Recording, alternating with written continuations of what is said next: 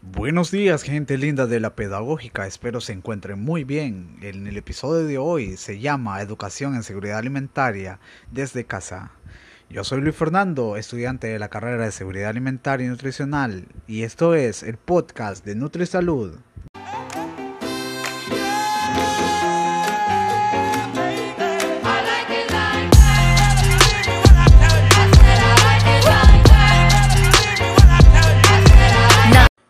Como les mencioné anteriormente, en este caso el proyecto va dirigido para las personas que están en casa y que quieren cuidar su alimentación y su salud en tiempos de COVID-19. El propósito es formar conciencia, mantener y adquirir buenos hábitos de alimentación en tiempos de coronavirus. Empezaré diciéndoles que la buena alimentación es uno de los factores más importantes para mantener una buena salud mental, emocional y física, se sabe que la buena alimentación puede prevenir enfermedades crónicas y fortalecer el sistema inmunológico. Muchas personas hemos comenzado a hacer cambios de estilo de vida, como hacer ejercicio y comer sanamente. Esto, como mencioné anteriormente, podrá prevenir de algunas enfermedades. Y para aquellas que padecen enfermedades crónicas como la diabetes, la hipertensión, podrán tener un mejor control metabólico. El control metabólico eh, como los médicos dicen, está asociado con la prevención y control del COVID-19. También el día de hoy quiero compartir un listado de aspectos que son muy importantes de la alimentación y estilo de vida saludable, que deberíamos pensar como una meta o un objetivo a alcanzar. Entonces, en este checklist empezaría con llevar un patrón de alimentación basado en plantas. ¿Y esto qué quiere decir? Que aumentemos nuestro consumo de frutas, verduras y granos enteros y también las leguminosas. Ok, las leguminosas son frijoles, lentejas y los granos enteros son el maíz, eh, el amaranto. Algunos derivados del maíz también pueden ser incluidos en la alimentación.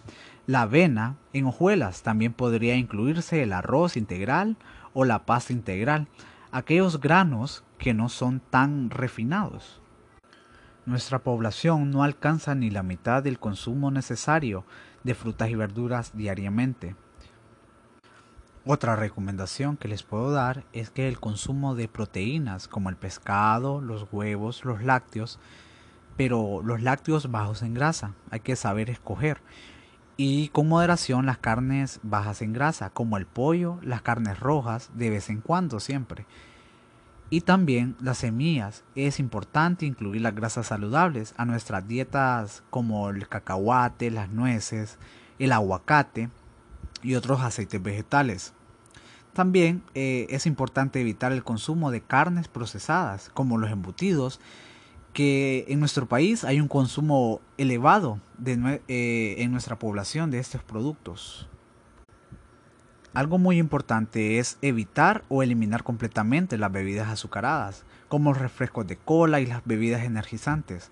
Realmente somos un país que consume eh, mucho refresco de cola, eh, que está asociada particularmente con la obesidad y el descontrol glucémico. Si tenemos mucha ansiedad, ya que por el encierro uno solo va a la cocina y abre la refrigeradora y solo piensa en comer, una recomendación sería tener fruta en bastones o fruta congelada. Podría ser bananos, fresas congeladas e incluso podríamos hacer helado natural con solo licuar la fruta congelada y agregar tal vez un poco de leche y así podríamos evitar el, consumo excesivo de alimentos ultraprocesados y bebidas azucaradas.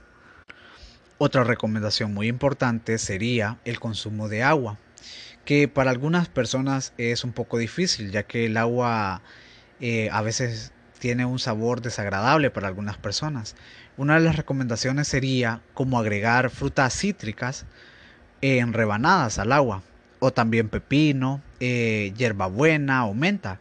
Y esto le dará un, un sabor diferente al agua, más agradable para su consumo. Muchas gracias por escuchar su podcast favorito. Esto fue NutriSalud. Nos vemos a la próxima, si así Dios lo permite. Adiós.